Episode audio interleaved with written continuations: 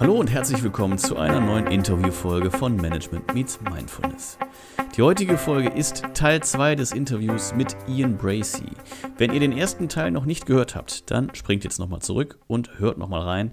Dann lernt ihr ihn schon mal ein Stück weit kennen und erfahrt ein bisschen, was er so gemacht hat. Jetzt geht's direkt weiter. Wir steigen ein mit einem Mindfulness-Thema. Ich wünsche euch viel Spaß beim Zuhören und los geht's. Beschäftigst du dich eigentlich mittlerweile äh, weiterhin mit, mit Achtsamkeit in irgendeiner Form? Äh, ja, gerade in den letzten Jahren habe ich versucht, diese Ideen von Mindfulness, die eigentlich aus den östlichen Religionen kommen, ursprünglich über Amerika und dann zu uns, habe ich versucht, äh, so ein bisschen weiter für mich zu, nicht zu entwickeln, aber darüber nachzudenken, in der, in der Richtung, so wie kann ich das besser in der westlichen Welt hier gerade bei den gestandenen Managern vielleicht anzubringen. Ja? Mhm. So relativ, relativ, einfach und westlich und konkret und plastisch, wenn man so will. Ne? Ja. Und da bin ich auf den Stoiker gestoßen, die alte Griechen und Römer, weil wenn man da über die Stoiker nachliest, dann ähm, gibt es viele Parallele komischerweise zu gerade zu buddhistischen Ideen. Und da sind so Ideen drin, die man relativ kurz und knapp beschreiben kann und die auch nützlich sind, finde ich, für, auch für Manager ne, in, ja. äh, ihrer Tätigkeit. Und das kann man gut rüberbringen, äh, ohne Räucherstäbchen und äh, auf dem Boden sitzen. Ne? ja, spannend. Also die, die Stoiker begegnen einem ja schon häufiger, auch wenn man irgendwie so ein bisschen Business-Literatur liest. Magst du mal ein Beispiel nennen von dem, was dir jetzt gerade so einfällt, äh, wo du A, Parallelen siehst und was man auch leicht vermitteln kann?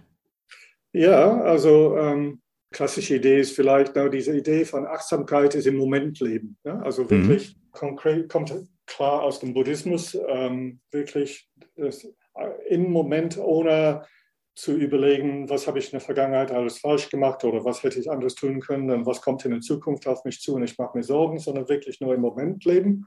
Mhm. Und bei den Stoikern äh, ist, so, ist sowas sehr Ähnliches in der Idee äh, Memento Mori. Ne? Mhm. Bedenke, bedenke, dass du Mensch, menschlich bist. Ne? Das, das würde ich bedenke, dass du sterben wirst? Weil, weil du sterben wirst, Entschuldigung. Ja, mhm. dass du Mensch bist und sterben wirst, ja, genau würde den alten Kaisern und Generäle immer zugeflüstert, ne? damit mhm. die die Füße auf dem Boden lassen und dann nicht so abheben. Ja. Ähm, und das kann man, glaube ich, so, so, eine Idee so ausgedrückt, kann man gut bei Managern anbringen, gerade höhere Manager, die auch zu so einer Art Ego-Trip manchmal neigen, kann man gut beibringen ähm, und sagen, bedenke in allem, was du tust, wirklich, dass du auch nur ein Mensch bist Mhm. Wenn du CEO bist oder CFO oder was auch immer, du kannst auch Fehler machen, du kannst mhm. auch Dinge nicht so gut rüberbringen, du bist nicht Gott persönlich. Und es ist gut, wenn du wirklich jedes Mal wirklich im Moment bleibst und überlegst, was für eine Wirkung hast du gerade im Moment. Ne? Mhm. Eine Idee. Ne? Ja. Die Stoiker hatten auch eine Idee von niedriger Erwartungshaltung. Ne? Ja. Also erwarte einfach oder stell dir immer Worst-Case-Szenarien vor. Ne? Und wenn, wenn du dir diese Worst-Case-Szenarien ausmalst, kann man auf das Beste hoffen, aber man ist wenigstens vorbereitet. Ne? ja. ja? Und das ist auch für, für einen Business-Leader äh, ist das auch kein, keine schlechte äh, Idee, keine schlechte Idee. Ne? Also wirklich, wenn man äh, im Sinne von Projektmanagement oder neue, neue Businessentwicklung nachdenkt, dass man überlegt, wirklich immer äh, ein Worst-Case-Szenario auszumalen. Ne? Jetzt ist halt die Frage bei, wenn man den, den, sich zu sehr mit dem Worst Case beschäftigt, ob man dann den Optimismus verliert. Wie siehst du das? Ja, ähm, kann, kann sein, äh, aber es ist, die Ideen sind als, als Summe zu nehmen, finde ich, ne? und nicht jeder mhm. einzeln für sich. Ne? Ja, äh, einverstanden. Weil eine andere Idee ist einfach äh, klassischer Stoiker-Gedanke Amor Fati, ne? also sein Schicksal lieben. Ne? Man, ja. dass, dass, man in Lösungen denkt und nicht in Probleme, was, wie man heute in der, Business, in der Businesswelt sagt. Ne? Ja, also man kann wirklich äh, immer in Lösungen denken, aber gleichzeitig dann diese Idee der Worst-Case-Szenarien, das, das, mitnehmen, wenn man so will. Ne? Auf jeden Fall. Ja, also klar, dann letztendlich ist man ein bisschen zurückhaltender, ein bisschen vorsichtiger und die Wahrscheinlichkeit, dass man positiv überrascht wird, ist dadurch natürlich sehr hoch. Ähm, ja. Oder äh, eine andere Idee ist Marcus Aurelius, Klassiker von Marcus Aurelius. Ne? Was äh, schlecht ist für einen Bienenstock, ist auch schlecht für die einzelne Biene. Ne? man ja. wirklich äh, in der Gesamtheit denkt und denkt als CEO zum Beispiel für die, für die ganze Firma mit. Äh, mit ne? Mhm. Äh, was ist wirklich gut für die Gesamtheit meiner Firma, nicht nur für eine Abteilung oder ein Projekt oder äh, ne? auch als Projektmanager für, für eine bestimmte Sache, dass man wirklich über die Gesamtheit denkt. Ne? Ja. Das finde ich auch sehr schön. Also jetzt auch gar nicht mal nur irgendwie auf äh, Man aufs Management bezogen. Letztendlich ist das ja was, wenn einem gelingt, das zu vermitteln, wo äh, die gesamte Organisation oder noch weiter gegriffen die gesamte Menschheit natürlich irgendwie äh, ja von profitiert, weil das lässt sich ja in, in alle Richtungen verallgemeinern. Äh, genau. Wenn man also sag mal vermeintlich auf den eigenen Vorteil aus ist, damit aber dem Gesamten schadet, schadet man sich am Ende ja doch wieder selber. Also ja, genau. Der, der, Klassiker überhaupt bei den Stoikern, finde ich, ist, ähm, erkenne, was du selbst beeinflussen und kontrollieren kannst und was du nicht kannst. Ja? Ähm, und danach handeln. Ja? Das ja. heißt, auch als ähm, jeder, praktisch in jedem, gerade in jeder Managementfunktion, äh, überlegen, was kann ich als Mensch in meiner Funktion wirklich selber beeinflussen und mich darauf konzentrieren. Ja? Und sich nicht Sorgen machen oder äh, über, über Dinge, die ich nicht kontrollieren kann ähm, und sich nicht verrückt machen mit Sachen, die, ich, die man nicht kontrollieren oder beeinflussen kann. Das ist auch ein Faktor äh, des Stressabbaus, finde ich. Absolut. Aber auch gar nicht so einfach, oder? Also äh, festzustellen, festzustellen, was man nicht beeinflussen kann oder und dann. Erstmal das festzustellen und dann danach zu leben. Ja. Das ist wirklich nicht einfach. Aber äh, da, wenn man das trainiert, ist, bringt das wirklich sehr viel im Sinne Stressabbau. Hast du da ein paar Tipps, äh, wie man, wie man das, äh, ja, wie man da am besten vorgeht? Also ist das jetzt eine Sache, wo man sich hinsetzt und überlegt, äh, was, was stresst mich, dann schreibe ich es auf und versuche eben zu schauen, welchen Teil davon kann ich ja. beeinflussen, welchen ja. nicht? Ja, mhm. genau so, genau so. Mhm. Ähm, ähm, wenn es wirklich problematisch ist, am Anfang vielleicht mit jemand anders das alles besprechen, ne? der, der ja. kennt. Aber im Grunde genommen geht es darum, letztendlich ne? erstmal meine Stressoren ähm, zu erkennen, ne, mhm. was stresst mich wirklich, ne, und zu erkennen, kann ich was dafür. Also mhm. ne, da kommt auch diese, diese ganz alte Spruch wieder, hatte ich fast immer an meiner Wand äh, im Büro früher, ne, love it, leave it or change it. Mhm. Ne? Ähm, dass man sagt, bei diesen ganzen Stressoren und Tätigkeiten, die ich habe, kann ich die beeinflussen? Ja. Kann ich was tun, um die zu ändern, wenn es, wenn es nicht gut ist? Ähm, oder ähm, gibt es irgendwas da, was mich wirklich so stört und ich kann es nicht beeinflussen, dann muss ich äh, vielleicht entweder akzeptieren oder ich muss es was, was ändern und dann ja. konsequent ändern. Ja? ja? im Zweifel halt dann auch mit der Konsequenz, dass man äh, den, den Job dann wechselt, oder? Kann so sein, kann aber auch viel weniger sein als das. Es muss nicht immer so drastisch sein, ne? aber mhm. als letzte Konsequenz kann, kann das kommen. Ja, mhm. Dass man sagt, wenn man erkennt zum Beispiel, dass es einen Riesenteil der Tätigkeit gibt, wo man sagt, ich habe letztendlich keinen riesen Einfluss darauf und ich hasse das für die Pest. Mhm. Ähm, ja. so, sollte man vielleicht, wenn man das klar erkannt hat, ne, sollte man die, die Tätigkeit ändern. Ja. Wie ist es denn bei dir eigentlich gewesen, wenn du jetzt so auf deine äh, Karriere guckst? Was hat dich dazu bewogen, deine Jobs zu wechseln? Letztendlich Interesse. Mhm. Ähm, ich war nie gut mit einer relativ statischen Situation. Ähm, mhm. Wenn irgendeine Situation gekommen ist, wo ich entweder sagen müsste, jetzt kann ich hier nicht mehr viel verändern und es ist, was wir gerade gesagt haben auch, ne? da laufen, mhm. laufen Sachen hier, die wirklich nicht so gut sind, aber ich kann nichts dafür, dann wird es Zeit, woanders hinzugehen. Ne? Mhm. Und es muss nicht eine ganz andere Firma sein. Bei Philips, wie ich sagte, ich hatte, glaube ich, vier verschiedene Tätigkeiten innerhalb des Konzerns. Ne? Also mhm. alle Furniture. Man sucht einfach Sachen, die zu, der, zu den eigenen Interessen und Stärken passen. Und bei mir waren es immer äh, neue Situationen, wo ich dachte, da kann ich, da kann ich was tun. Also da kann ich was gestalten, da kann ich, mit diesem Menschen kann ich mir vorstellen, was, was zu verändern, was zu verbessern, was zu tun ne? oder ein paar eigene Ideen umzu, umzusetzen. Mhm. Ja, und das Negative war dann manchmal ein oder zweimal hatte ich eine Situation, wo zum Beispiel bei, bei Philips, bei mein letzter, vorletzter äh, Abteilung bei Philips wurde verkauft, mein Business Unit. Okay. Ja. Ähm, und die neuen Inhaber, mit denen kam ich einfach nicht zurecht. Das mhm. war eine ganz andere Firmenkultur, ganz andere Erwartungshaltung an Human Resources letztendlich und auch ans Business. Mhm. Äh, ich habe das ausgehalten, vielleicht neun Monate lang, etwas über neun Monate lang. Und dann habe ich die Hand gehoben und äh, bei, Philips wieder, bei Philips wieder eine andere Tätigkeit bekommen. Also dürfte ich wieder zurück sozusagen zu Philips, anstatt diese ausgegliederte Tat zu bleiben. Ja. Es war mir immer wichtig, einfach zu sagen, wo, wo passe ich hin und wo nicht, was nie, wo nicht. Ne? Wo bin ich gut aufgehoben, wo, wo kann ich was bewegen. Ja.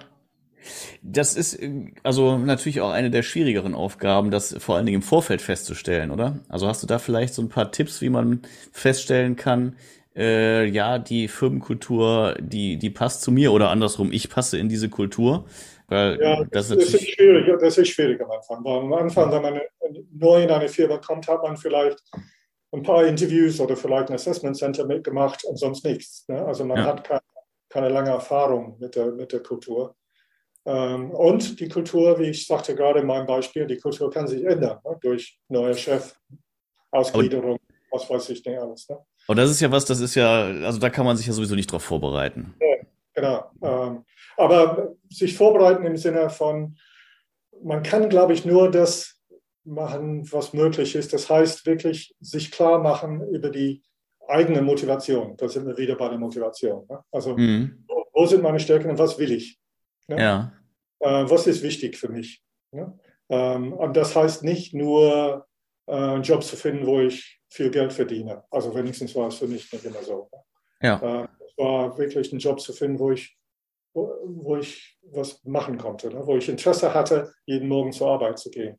Und wenn, wenn ich da ein paar Anzeichen äh, gesehen habe, so in den Interviews am Anfang, dann sage ich, okay, dann versuche ich das mal. Ne? Ja. Die andere Sache, die dazukommt, so, die dazugekommen ist, wenn mein Lebenslauf sich, äh, wenn, man, wenn ich meins betrachte, was ich alles gemacht habe, dann war es auch ein, eine Bereitschaft, zum Beispiel geografisch mobil zu sein. Mhm. Das war wichtig für mich. Und Gott sei Dank hat meine Familie immer da gut mitgemacht. Mhm. Die gesagt haben, na, nach vier Jahren hier, tut mir leid, ich sehe eine super Gelegenheit jetzt da, aber das heißt jetzt Umzug. Ne? Mhm. Äh, und die Familie hat mitgemacht. Ne? Ja. Äh, diese Bereitschaft, glaube ich, muss man haben und die Familie muss das mittragen. Ähm, sonst ist es manchmal sehr schwer zu realisieren. Ne? Wenn man festsitzt an einem Ort und diese Bereitschaft nicht da ist, dann ist man etwas begrenzter in den Möglichkeiten. Absolut, ja. Ja, das kann man sich, glaube ich, ganz gut ausmalen. Ja. Das ist natürlich auch gerade jetzt, wenn man äh, also klar, du warst jetzt in sehr großen Konzernen, wo es natürlich immer viele Möglichkeiten gibt. Äh, in kleineren Unternehmen äh, ist das vielleicht natürlich dann auch nicht so gegeben. Ja, das stimmt auch. Ja. Hm, hast du denn irgendwie, also gerade in den Interviews kriegt man natürlich so ein bisschen was mit, wie ähm, eine Kultur sein könnte zumindest. Also das hängt natürlich auch sehr von den Personen ab, die äh, und, und, und wie authentisch quasi die wiedergeben, was man so erwarten kann. Ähm, wie hast du das mit, mit zum Beispiel Probearbeiten gehandhabt oder sowas? Gab es das bei euch? War das üblich oder Hospitation, wie auch immer es genannt wird, wo man schon mal einen Einblick bekommt in die Arbeit? Bei vielen Stellen haben wir es über ähm, so Internships ne, also gemacht. Mhm. Äh, also so ein Praktikum. So Art Praktikum oder sowas. Mhm. Das fand ich immer ein super Weg ähm, mhm. für beide Seiten. Ne? Also man lernt über drei Monate, vier Monate, sechs Monate, was auch immer, äh, lernt man sich gegenseitig kennen. Und dann kann man relativ sicher sein, dass es passt von beiden ja. Seiten. Daher, äh, sonst ähm, die Probe, gerade bei höheren Managementstellen, wirklich Probearbeiten und sowas ist schwierig innerhalb des Konzerns, wo man die mehr Möglichkeiten hat, wie du sagtest, in, in so einem großen Konzern haben wir viel mit Job Rotation gearbeitet, mhm. ja, wo man sagt, du bist jetzt hier, ich könnte, wir könnten uns vorstellen, dass du vielleicht da passt, aber probier es erstmal aus. Ne? Mhm. Nicht, dann kannst du auch zurückkommen. Das, das ist schwierig genug im Konzern. So einer kleinen Firma ist das fast unmöglich. Mhm. Das ein paar Mal. Ansonsten ähm, hieß es von der Firmenseite her, äh, wirklich konsequent die Probezeit ausnutzen. Ja. ja?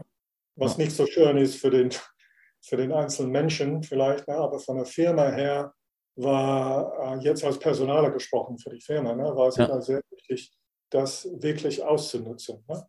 Ich habe zu viele Beispiele gesehen über die Jahre, wo irgendwelche Manager gekommen sind und gesagt haben, nach sieben, acht, neun Monaten, ich glaube nicht, dass dieser neue Mitarbeiter passt. Ja, super. Ja. Sage ich, ja, warum hast du es im vierten oder fünften Monat nicht gesehen? Ja.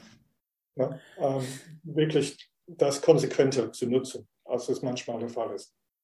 Ja, es ist ja eigentlich, muss man sagen, auch für die Mitarbeiter, also abgesehen davon, dass sie natürlich das gleiche Recht haben äh, und, und die Probezeit ja auch für sich nutzen können und dann sagen, okay, äh, mir, mir passt die Kultur hier nicht, ich fühle mich hier nicht wohl und die Aufgaben sehe ich auch nicht.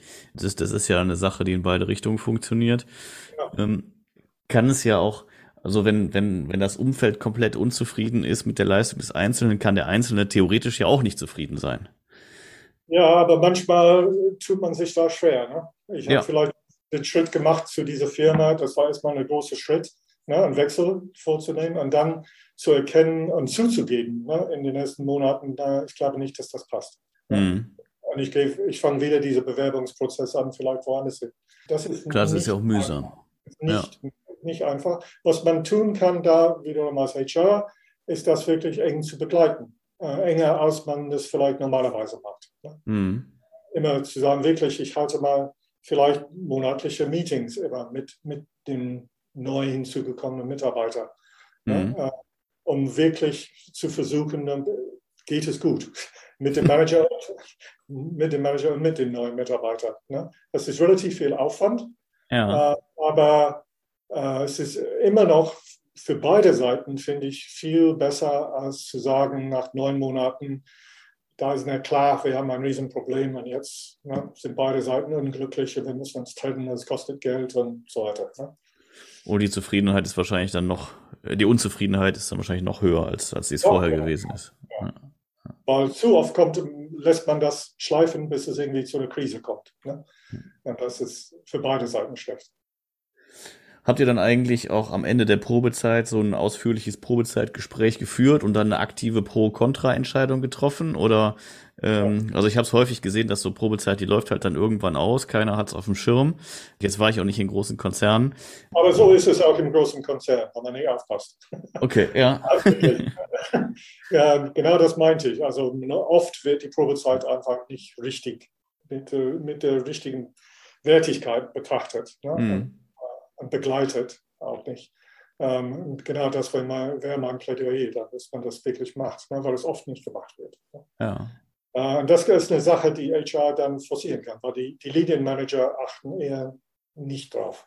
Klar, die sind natürlich auch oder werden das zumindest als Begründung anführen mit ihrem Daily Business ausreichend beschäftigt, äh, dass ja. sie sowas nicht auch noch im Blick behalten können. Ja, klar. ja. Und das, sind, das ist eine der wesentlichen, das sind die wesentlichen Dinge, die HR wirklich leisten kann. Also ne, mhm. die solche Dinge. Ne? Aber auch zum Beispiel, ein anderes Beispiel ist äh, einfach Potenzialerkennung, was wir vorhin irgendwann ja. mal erwähnt haben. Ne?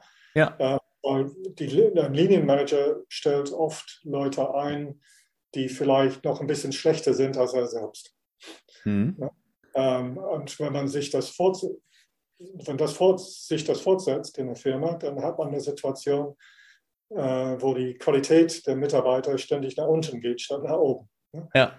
Noch dazu kommt die Idee äh, oder einfach die Vorstellung von den verschiedenen Managern, ich will, der soll erstmal nicht ganz so gut sein wie ich und ähm, der soll seine Tätigkeit erstmal ausfüllen. Und selbst wenn er gut ist, gebe ich ihn nicht weiter an andere. Ne? Also man, man hemmt die, äh, die Entwicklung. Die Entwicklung. Ne? Mhm. Und das sind so Sachen, wo HR wirklich gut eingreifen kann und Prozesse und Methoden einführen kann, damit das besser läuft. Im Sinne der, der gesamten Firma da. Ne? Da fällt mir auch noch ein Zitat aus dem Studium ein, was du äh, gesagt hattest, nämlich ähm, erstklassige Chefs stellen erstklassige Leute ein, zweitklassige nur drittklassige. genau. Ja, stimmt. Aber trotzdem ist es natürlich irgendwie aus, aus menschlicher Sicht ein Stück weit nachvollziehbar. Man hat sich da irgendwie sein kleines Königreich aufgebaut und ähm, hat dann natürlich Sorge, das zu verlieren, wenn da einer kommt, der vielleicht auch noch einfach ein bisschen mehr Antrieb hat, weil der eben genau an dem Punkt steht, wo man vor einigen Jahren gestanden hat beispielsweise. Und ähm, ja, da so ein bisschen die Sorge, dass, dass einem der Rang da abgelaufen wird was, was könnte man solchen Leuten dann begegnen, wenn die das feststellen, dass sie genau in der Situation sind und eigentlich sehen, okay, der, diejenige könnte viel, viel mehr leisten, ähm, aber ich habe Sorge um, mein, um meinen Job. Wie kann man dann ähm, die, die Sorge vor dem Machtverlust irgendwie abmildern? Hauptsächlich glaube ich, wenn man, man muss die Situation der gesamten Firma dann sehen. Ne?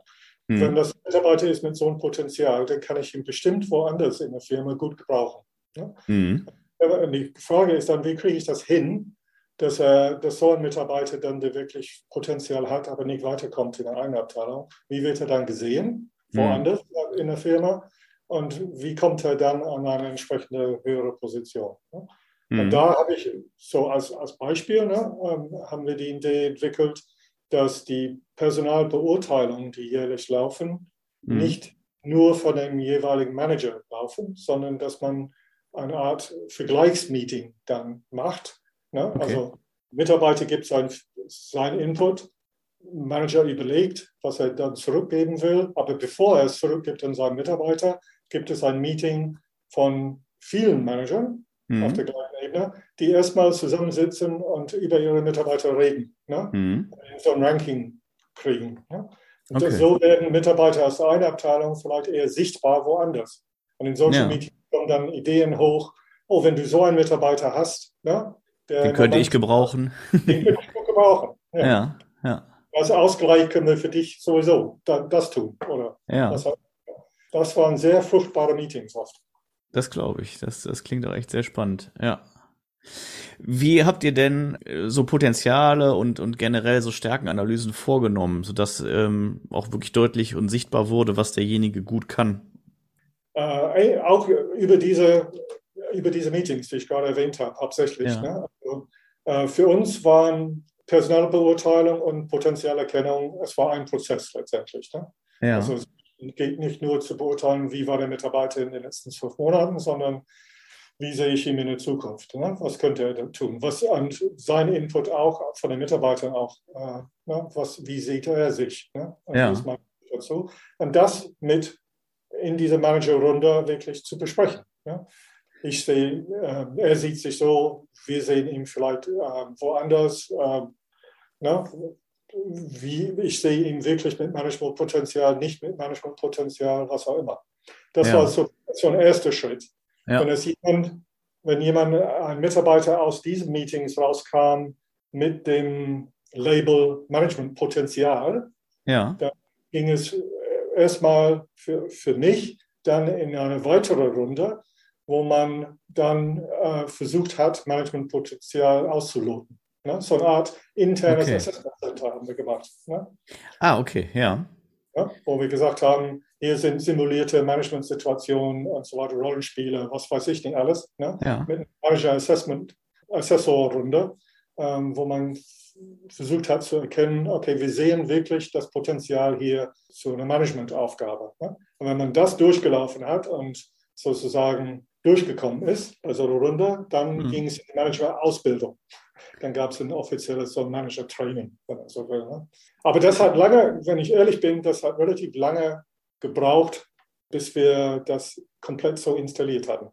Das glaube ich, das glaube ich. Auch allein die, die Erkenntnis, äh, das war für mich halt irgendwie auch so ein Schlüsselmoment irgendwie im Studium, dass Management halt auch eine Sache ist, die man erlernen muss und äh, die aber häufig dann von den Menschen so erwartet wird, ohne dass sie da ein theoretisches Grundgerüst zu haben oder geschweige denn eine ordentliche praktische Anleitung. Ja, man macht es einfach nebenbei. Ne? Wenn man genau. die Fachaufgabe hat, dann macht man Management nebenbei. Aber so ist es nicht, wenn man es richtig macht. Absolut. Aber das, ja, ich glaube schon, dass das auch wirklich ein langer Prozess ist, der auch äh, gerade, also in großen Unternehmen dauert es wahrscheinlich ohnehin relativ lange, neue Dinge zu installieren und in kleinen ja. Unternehmen dauert es lange, bis da überhaupt die Bereitschaft dann auch, auch da ist ja. und die Erkenntnis vielleicht. Ähm, Weil, ja, in einer, in einer kleinen Firma hat man die internen Ressourcen zu ähm, Assessment Center, Potenzialerkennung, was weiß ich nicht, alles hat man nicht unbedingt, ne? wie in genau. einer großen Firma. Das heißt, man muss es mit externen machen, wenn man das richtig macht. Ja. Und das ist das wieder teuer. Das ist wieder teuer. Ja. ja. Kostet Zeit, kostet Geld. Ne? Und da, die Bereitschaft dazu ist vielleicht, die Hemmschwelle ist da vielleicht noch höher als in einer großen Firma sogar. Ne? Ja, ja, genau. Ja. Da sind vielleicht weniger Personen, die dem Ganzen im Wege stehen, aber äh, dafür umso vehementer. ja, in einer kleinen Firma, wenn ein angehender Manager mit viel Potenzial plötzlich nicht da ist für eine gewisse Zeit, weil er in einer Managementausbildung ist, dann fehlt er natürlich. Ne? Der reißt eine riesen Lücke womöglich ja. in einer, eine kleine Firma. Das muss man erstmal erstmal haben wollen oder akzeptieren, ne? dass es so sein soll.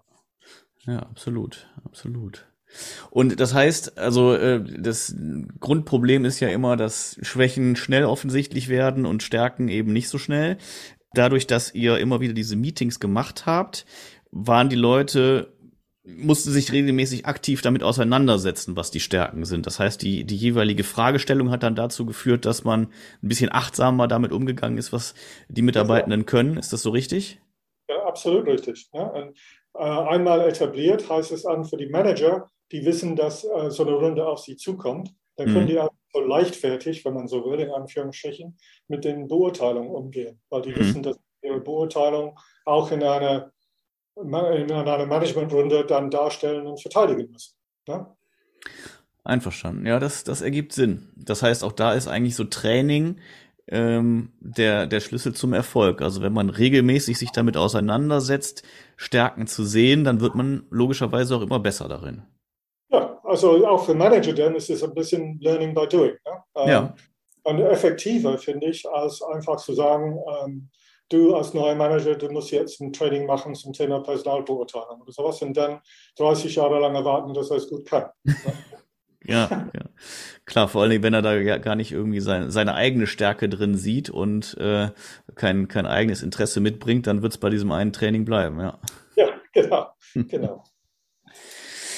Was hast du denn im Laufe deiner Karriere so gelernt, ähm, was für dich irgendwie schon so ein Game Changer war und wo du denkst, boah, eigentlich hätte man mir das, äh, hätte man mir das direkt nach dem Studium oder während des Studiums oder vielleicht sogar in der Schule beigebracht, dann hätte sich vieles für mich verändert, obwohl es eigentlich so eine ganz grundlegende Geschichte ist. Gab es da irgendwas? Vielleicht, was, was wir gerade gesagt haben zum Thema Personalbeurteilung, fließt ein bisschen da rein. Also die Idee, dass man äh, so ein bisschen Schwarmmentalität. Ne? Also die Ideen, aus dem, die aus dem Team kommen, oft besser mhm. sind als, als die Ideen, die von einer einzelnen Person kommen, egal wie gut die einzelne Person ist. Mhm. Im Studium und am Anfang, gerade als Jugendlicher, war ich nie jemand, der in Teams gedacht hat. Ne? Mhm. Teamsports gehasst. Ich hab, ähm, war immer eher für mich alleine ne, mit meinen Ideen, wenn man so will. Ne? Ja. Und das habe ich so bei, gerade bei der 3M und dann später bei Philips sehr schätzen gelernt. Ne? Also, dass man wirklich sich viel Gedanken macht über ein Team und wie effektiv ein Team ist im Gegensatz zu so einer einzelnen Person. Ne? Ja. Man, man, entwickelt eine ganz andere Schlagkraft ja? Äh, als, äh, als alleine. Als alleine ne? ja. Das war für mich, in, gerade mit meiner Entwicklung, es ist vielleicht anders für jemanden, der ne, immer in Teams denkt als Jugendlicher. Ne? Aber ja. ich, war, ich war nicht so. Von daher war es ja. für mich wirklich ganz neu. Ja, Wahnsinn. Wie siehst du das denn? Ähm, also man sagt ja bei der idealen Teamzusammenstellung, dass da völlig unterschiedliche Charaktere auch wichtig sind und dass ähm, gerade irgendwie Konflikte auch dafür sorgen, dass die Ergebnisse noch ein bisschen besser werden. Im Rahmen, ja. Im, im Rahmen, ja. Ja, ja klar, einverstanden. Ja. ja ähm, aber klar, ähm, also ich, mein klassisches Teammodell ist das von äh, Edward de Bono, äh, die äh, sechs, sechs denkende Hüter, ne? die sechs mhm. denkenden Herz, ne? verschiedene Farben und verschiedene Denkrichtungen. Ne? Und da habe ich immer versucht, äh, in Teams, oder oft nicht immer, vielleicht zu viel gesagt, aber oft versucht, wo es nur ging, versucht habe, äh, die verschiedenen Hüter im Team zu haben. Also mhm. Leute diese verschiedenen Denkrichtungen zu haben. Es ist wichtig, Leute, die etwas kritischer sind, ne, zu haben. Es ist auch gut zu haben, Leute, jemanden zu haben, der wirklich von neuen Ideen sprudelt und so. Ja. Ne? äh, an diesem Misch an, an Dingen ja, äh, ist wirklich immer gesund, ne, finde ich. Mhm. Gerade für mich, ich war immer eher jemand, der vielleicht die Ideen hatte nicht unbedingt, unbedingt die möglichen Probleme sah. Mhm. Daher war es wirklich gut für mich als Teammitglied, ne, jemanden dabei zu haben, der wirklich ein bisschen kritischer äh, war. Ne? Zu sagen, ja, geh jetzt mal einen Schritt zurück, denk mal, das könnte passieren, das könnte passieren, wie gehen wir damit um? So, ne? Nicht dann wart ihr besser vorbereitet auf das, was kommt. Ja, dann war man, ist man einfach besser vorbereitet. Das geht auf diese stoische Dinge. Äh, ne? mhm. manchmal, manchmal den Worst Case überlegen, ne? nicht, ja. immer nur, nicht immer nur Best Case. Ja? Äh, aber äh, dann ist man eher vorbereitet auf so Reaktionen aus der Management Community oder wie auch immer, was, was dann kommt. Und gerade diese, aus diesem Gemisch an verschiedenen Ideen und, und Denkrichtungen bekommt man wirklich äh, die besten Ansätze, finde ich. Absolut, absolut. Jetzt ist es ja so, wenn Menschen, sagen wir mal, eher äh, Harmonie anstreben und ja vielleicht gar nicht so gerne diskutieren oder so einen Disput haben oder wie auch immer, ähm, dass sie das dann gerade scheuen. Und deswegen, ja. das ist ja ohnehin ja so ein sehr häufiger Fall, dass man eher ähnlich denkende Menschen um sich herum äh, versammelt. Äh, wie könnte man dem begegnen, dass man ähm, ja, da so ein bisschen die Sorge davon nimmt, dass man sich in Diskussionen irgendwie verstrickt und ja, dass, dass das am Ende trotzdem zu einem guten Ergebnis führt und nicht diese unterschiedlichen Denkrichtungen dann einfach gegeneinander prallen und es am Ende keinen Konsens gibt.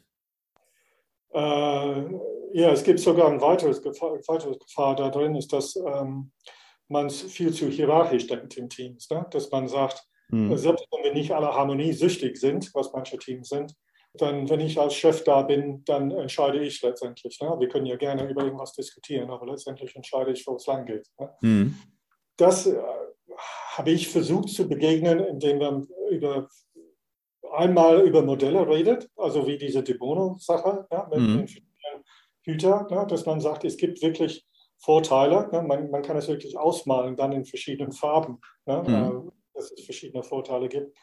Ich habe auch zum Teil, zum Beispiel in Meetings, dann ähm, die Hüter als Hüter auf dem Tisch gehabt. Ne? Okay. Äh, verschiedene äh, so Papphüter in verschiedenen Farben. Ja.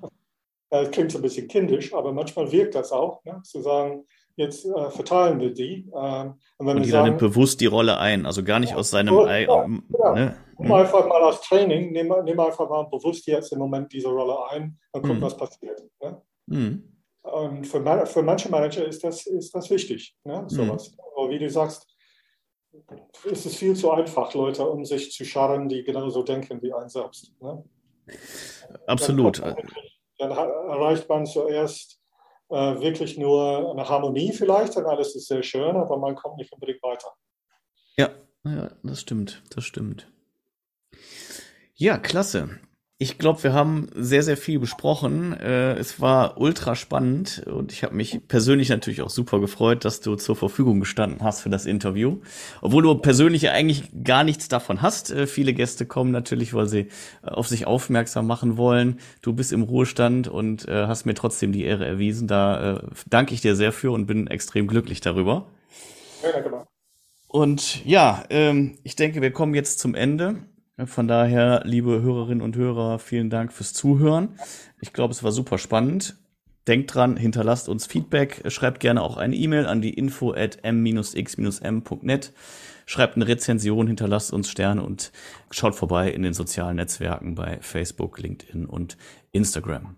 Ian, herzlichen Dank, dass du da warst. Gerne gemacht ich äh, ja, denke, alle konnten wirklich eine ganze Menge mitnehmen und ja, wünsche dir an der Stelle schon mal persönlich alles Gute. Danke. Und äh, ja, das war's für heute. Das war Management Meets Mindfulness. Vielen Dank fürs Zuhören.